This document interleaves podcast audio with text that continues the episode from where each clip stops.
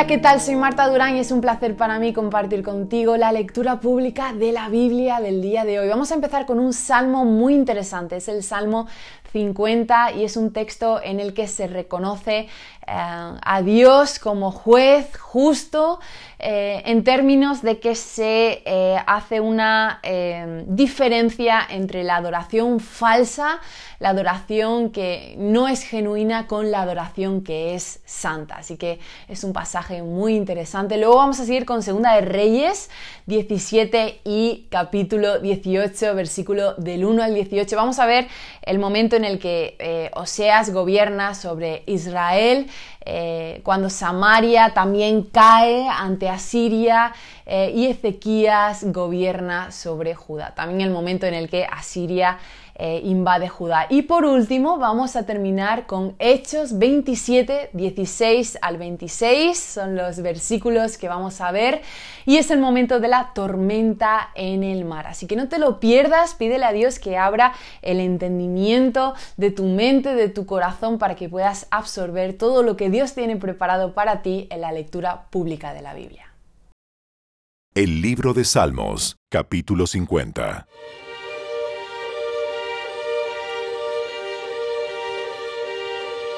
El Señor, el poderoso, es Dios y habló. Convocó a toda la humanidad, desde donde sale el sol hasta donde se pone. Desde el monte Sión, la perfección de la belleza. Dios brilla con un resplandor glorioso.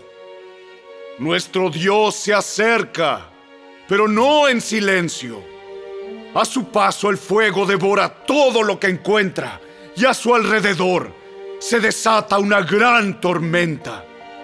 Pone el cielo arriba y a la tierra abajo como testigos del juicio a su pueblo. Tráiganme a mi pueblo fiel, a los que hicieron un pacto conmigo al ofrecer sacrificios. Luego dejen que los cielos proclamen la justicia divina porque Dios mismo será el juez. Oh pueblo mío, escucha cuando te hablo. Estas son las acusaciones que tengo contra ti, oh Israel. Yo soy Dios, tú Dios. No tengo quejas de tus sacrificios, ni de las ofrendas quemadas que ofreces constantemente. Pero no necesito los toros de tus establos, ni las cabras de tus corrales, pues todos los animales del bosque son míos, y soy dueño del ganado de mil colinas. Conozco a cada pájaro de las montañas, y todos los animales del campo me pertenecen. Si tuviera hambre, no te lo diría a ti porque mío es el mundo entero y todo lo que hay en él. ¿Acaso me alimento de carne de toro? ¿Acaso bebo sangre de cabra? Haz que la gratitud sea tu sacrificio a Dios y cumple los votos que le has hecho al Altísimo. Luego llámame cuando tengas problemas y yo te rescataré y tú me darás la gloria. Pero Dios dice a los perversos, ¿para qué se molestan en recitar mis decretos y en fingir que obedecen mi pacto? Pues rechazan mi disciplina y tratan mis palabras como basura. Cuando ven ladrones, les dan su aprobación y se pasan el tiempo con adúlteros. Tienen la boca llena de maldad y la lengua repleta de mentiras se la pasan calumniando a su hermano, a su propio hermano de sangre. Mientras ustedes hacían todo esto, yo permanecí en silencio y pensaron que no me importaba. Pero ahora los voy a reprender. Presentaré todas las acusaciones que tengo contra ustedes. Arrepiéntanse todos los que se olvidan de mí, o los despedazaré y nadie los ayudará. Pero el dar gracias es un sacrificio que verdaderamente me honra. Si permanecen en mi camino, les daré a conocer la salvación de Dios.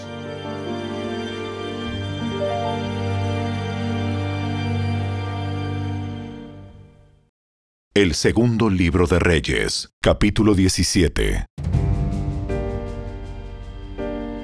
Oseas, hijo de Ela, comenzó a gobernar Israel durante el año 12 del reinado de Acaz en Judá, y reinó en Samaria nueve años. Él hizo lo malo a los ojos del Señor, aunque no tanto como los reyes de Israel que gobernaron antes que él.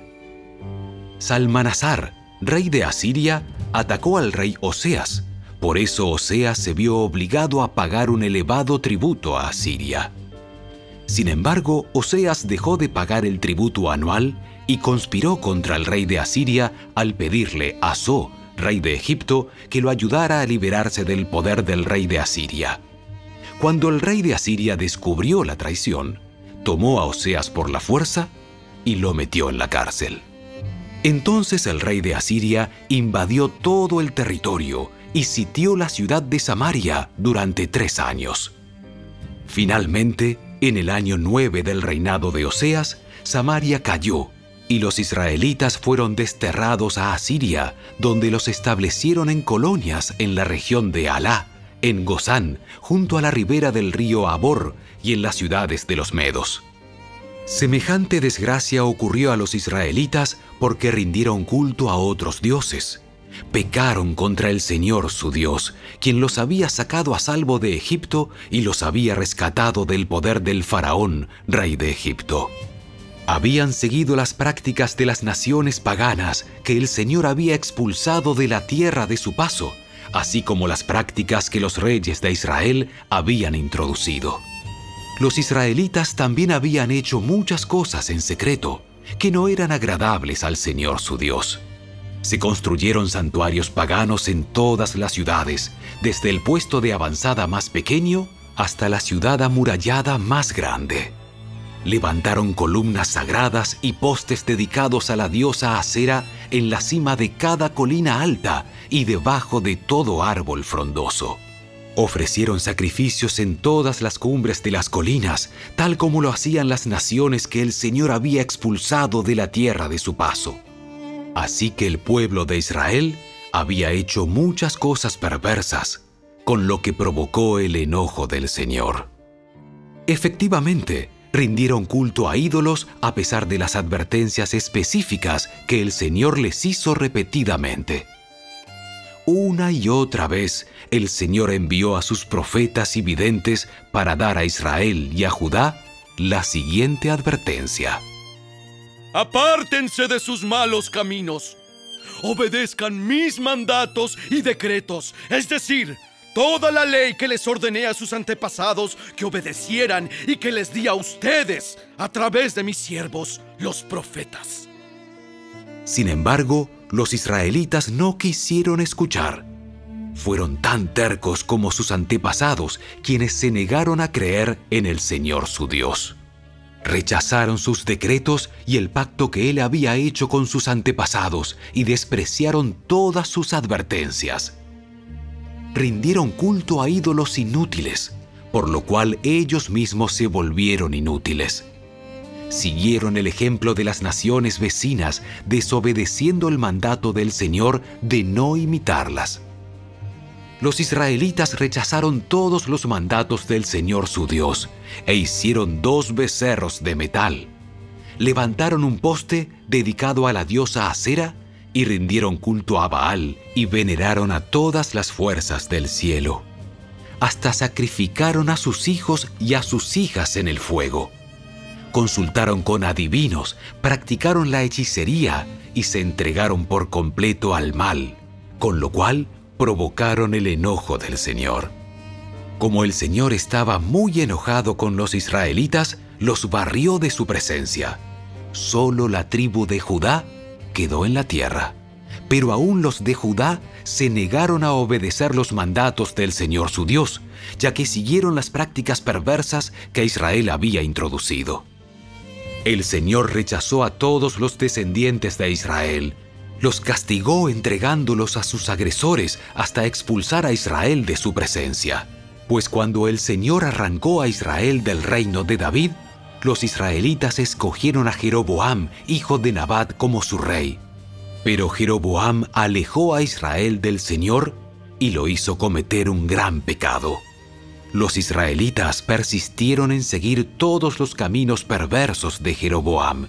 No se apartaron de esos pecados hasta que finalmente el Señor los barrió de su presencia, tal como les habían advertido todos los profetas. En consecuencia, los israelitas fueron desterrados y deportados a Asiria, donde se encuentran hasta el día de hoy. El rey de Asiria transportó grupos de gente desde Babilonia, Cuta, Ava, Amat y Sefarbaim y los reubicó en las ciudades de Samaria en reemplazo del pueblo de Israel. Ellos tomaron posesión de Samaria y habitaron sus ciudades, pero ya que estos colonos extranjeros no adoraban al Señor cuando recién llegaron, el Señor envió leones que mataron a algunos de ellos. Por esa razón mandaron un mensaje al rey de Asiria, en el cual le decían, La gente que has mandado a habitar las ciudades de Samaria no conoce las costumbres religiosas del Dios de ese lugar. Él ha enviado leones a destruirlos. Porque no lo adoraron como se debe. Entonces el rey de Asiria ordenó, Manden de regreso a Samaria uno de los sacerdotes desterrados, que viva allí y les enseñe a los nuevos residentes las costumbres religiosas del Dios de ese lugar. Entonces uno de los sacerdotes que había sido desterrado de Samaria regresó a Betel y les enseñó a los nuevos residentes cómo adorar al Señor. Sin embargo, los diversos grupos de extranjeros a la vez siguieron rindiendo culto a sus propios dioses. En todas las ciudades donde habitaban, colocaron sus ídolos en los santuarios paganos que la gente de Samaria había construido. Los que eran de Babilonia rendían culto a ídolos de su dios Sucot-Benot. Los de Cuta rendían culto a su dios Nergal. Los que eran de Amat rendían culto a Asima.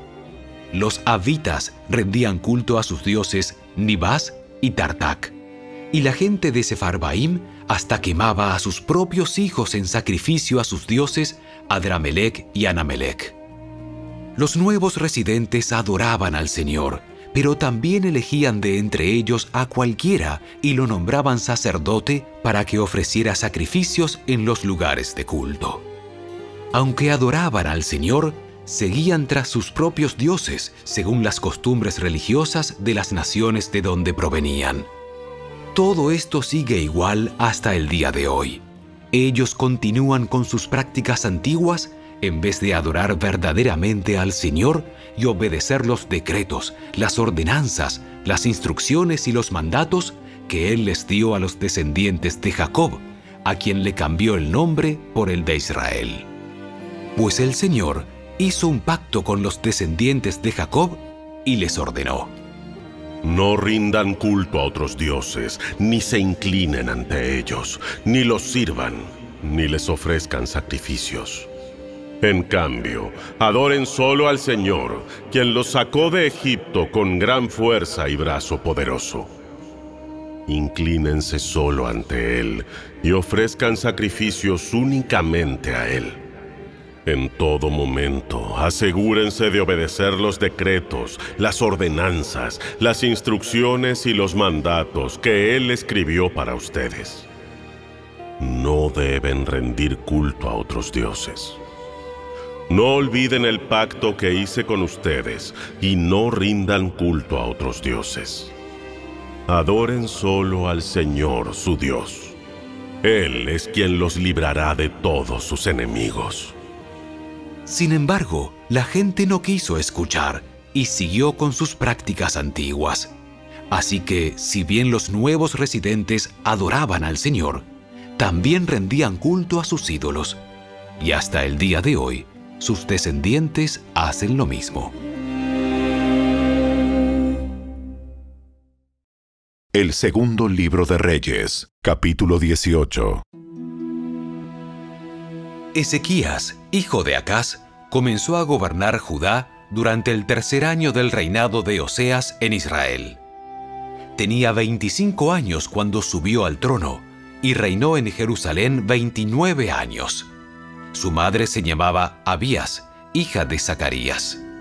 Ezequías hizo lo que era agradable a los ojos del Señor, igual que su antepasado David. Él quitó los santuarios paganos, destrozó las columnas sagradas y derribó los postes dedicados a la diosa Acera.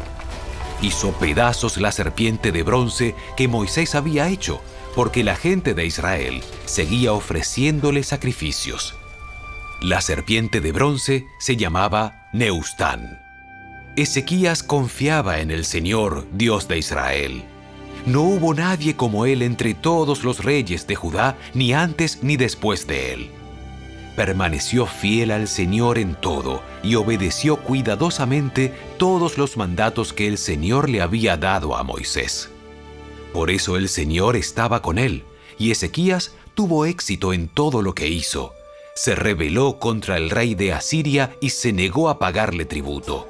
También conquistó a los filisteos hasta la lejana región de Gaza y su territorio, desde el puesto de avanzada más pequeño hasta la ciudad amurallada más grande.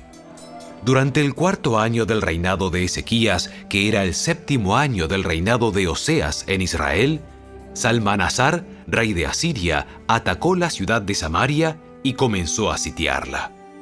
Tres años después, durante el sexto año del reinado de Ezequías y el noveno año del reinado de Oseas en Israel, Samaria cayó. En ese tiempo, el rey de Asiria desterró a los israelitas a Asiria y los ubicó en colonias en la región de Alá, en Gozán, junto a la ribera del río Abor y en las ciudades de los Medos. Pues ellos se negaron a escuchar al Señor su Dios y a obedecerlo. En cambio, violaron su pacto es decir, todas las leyes que Moisés, siervo del Señor, les había ordenado que obedecieran. En el año 14 del reinado de Ezequías, Sennacherib, rey de Asiria, atacó las ciudades fortificadas de Judá y las conquistó. Entonces el rey Ezequías envió el siguiente mensaje al rey de Asiria, que estaba en Laquis. Yo he actuado mal. Si tú te retiras, te pagaré cualquier tributo que exijas. Así que el rey de Asiria exigió un pago de más de 10 toneladas de plata y una tonelada de oro. Para reunir esta cantidad, el rey Ezequías usó toda la plata que estaba guardada en el templo del Señor y en el tesoro del palacio. Hasta quitó el oro de las puertas del templo del Señor y de los marcos de las puertas que había revestido con oro, y se lo dio todo al rey de Asiria. Sin embargo, el rey de Asiria mandó desde Laquis a su comandante en jefe, a su comandante de campo y a su jefe del Estado Mayor con un enorme ejército para enfrentar al rey Ezequías en Jerusalén. Los asirios tomaron posición de batalla junto al acueducto que vierte el agua en el estanque superior, cerca del camino que lleva al campo donde se lavan telas. Mandaron llamar al rey Ezequías, pero el rey envió a tres funcionarios a recibirlos. Eliakim, hijo de Hilcías, administrador del palacio, Sebna, secretario de la corte, y Joa, hijo de Asaf, historiador del reino. Los Hechos de los Apóstoles, capítulo 27.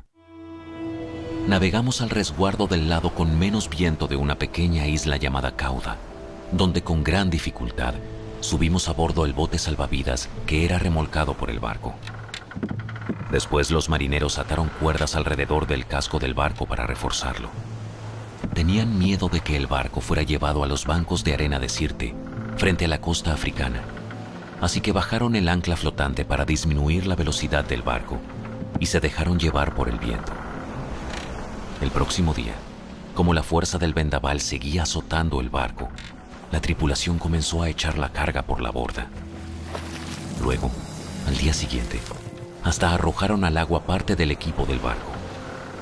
La gran tempestad rugió durante muchos días, ocultó el sol y las estrellas, hasta que al final se perdió toda esperanza. Nadie había comido en mucho tiempo. Finalmente, Pablo reunió a la tripulación y le dijo, Señores, Ustedes deberían haberme escuchado al principio y no haber salido de Creta. Así se hubieran evitado todos estos daños y pérdidas. Pero anímense. Ninguno de ustedes perderá la vida, aunque el barco se hundirá. Pues anoche un ángel de Dios, a quien pertenezco y a quien sirvo, estuvo a mi lado y dijo, Pablo, no temas, porque ciertamente serás juzgado ante el César. Además, Dios, en su bondad, ha concedido protección a todos los que navegan contigo. Así que anímense, pues yo le creo a Dios. Sucederá tal como Él lo dijo, pero seremos náufragos en una isla